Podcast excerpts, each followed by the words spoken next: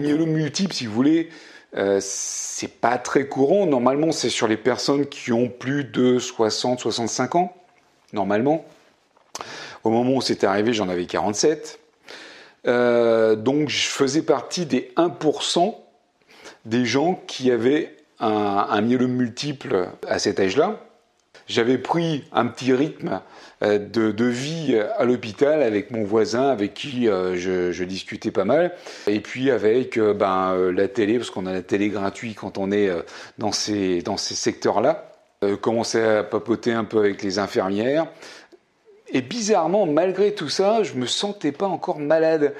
À tel point que lorsqu'on m'a annoncé que j'avais un myélome, j'ai demandé aux médecins s'ils étaient sûrs, si c'était bien moi dont ils parlaient et non pas de quelqu'un d'autre.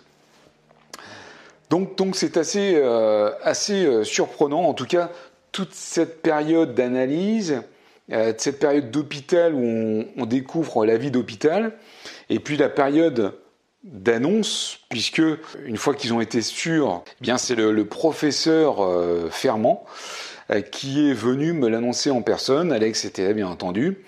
Et il m'a dit, euh, voilà, monsieur, vous avez un myélome multiple à chaîne légère kappa.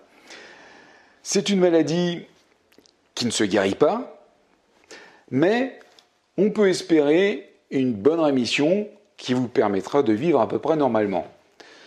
Ça sont à peu près ces termes.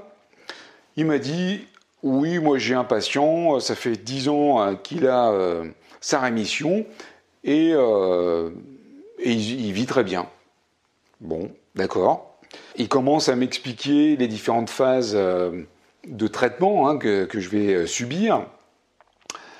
Alors, à ce moment-là, en fait, on écoute, on entend, et on n'enregistre pas tout ce qui va se passer vraiment, parce que c'est un peu euh, surprenant quand même tout ça. Bref, je savais ce que j'avais, un myélome multiple à chaîne légère kappa, et j'allais bien avoir les soins qui s'imposent. Rendez-vous au prochain épisode et surtout, profitez de la vie.